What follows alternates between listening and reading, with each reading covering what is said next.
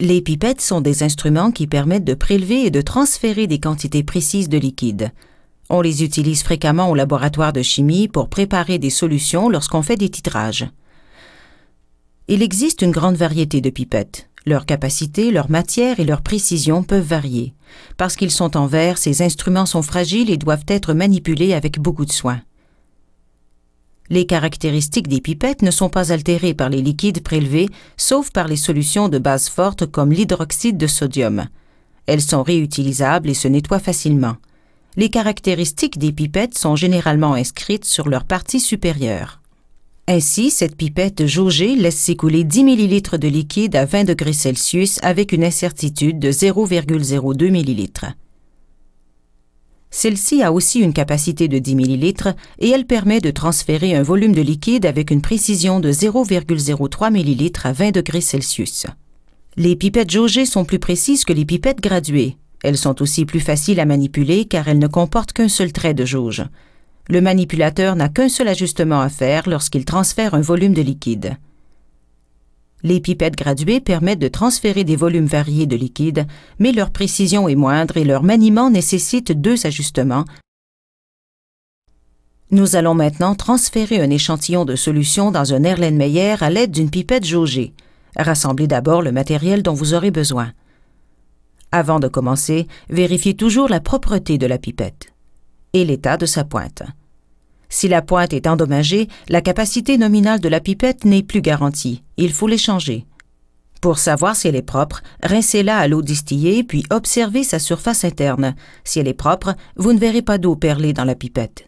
Au contraire, si vous en voyez perler, elle ne l'est pas et il faut la nettoyer ou l'échanger pour une pipette propre. Suivez les consignes de votre professeur.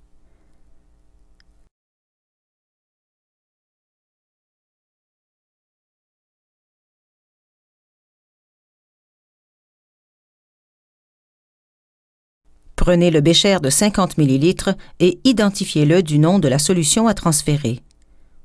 Identifiez aussi le bécher de 100 ml qui servira de contenant de récupération. Pour une pipette de 10 ml, versez environ 10 ml de solution dans le bécher de 50 ml.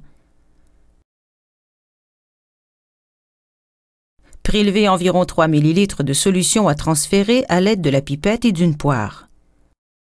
Introduisez la solution en diminuant doucement la pression que vous exercez sur la poire. Vous contrôlerez bien la vitesse de montée du liquide si vous compressez complètement la poire au début, si vous inclinez la pipette et si vous appuyez sa pointe contre le fond du bécher. Quand le liquide est introduit, redressez la pipette à la verticale, retirez la poire et fermez l'ouverture avec votre index. Retirez la pipette du bécher et essuyez la pointe. Tenez alors la pipette à l'horizontale, et rincez toute sa surface interne en la faisant tourner entre vos doigts. Évitez tout contact cutané avec la solution car elle peut être irritante. Si cela se produit, lavez vos mains sans tarder au savon.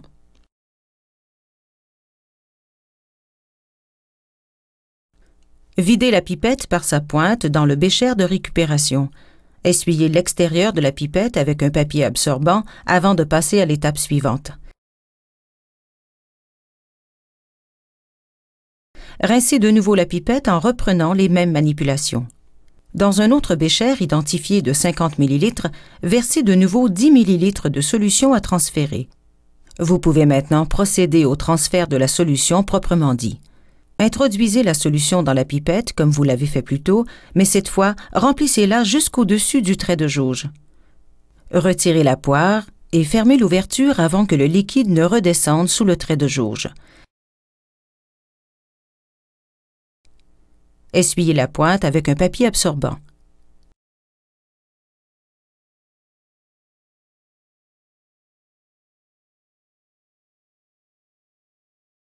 Soulevez la pipette et le bécher pour amener le trait de jauge au niveau de vos yeux, en évitant que la pointe trempe dans la solution.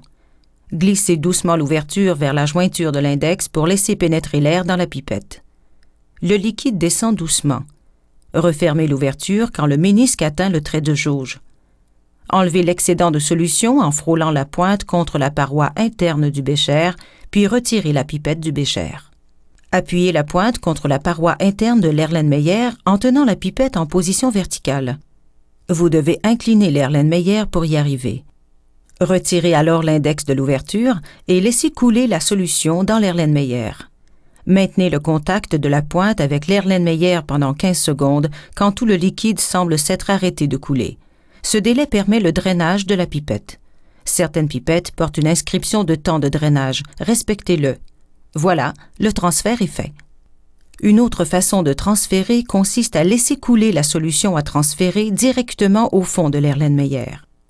Lorsque la pipette semble vide, inclinez légèrement l'Erlenmeyer et glissez doucement la pointe de la pipette de telle sorte qu'elle effleure la surface de la solution.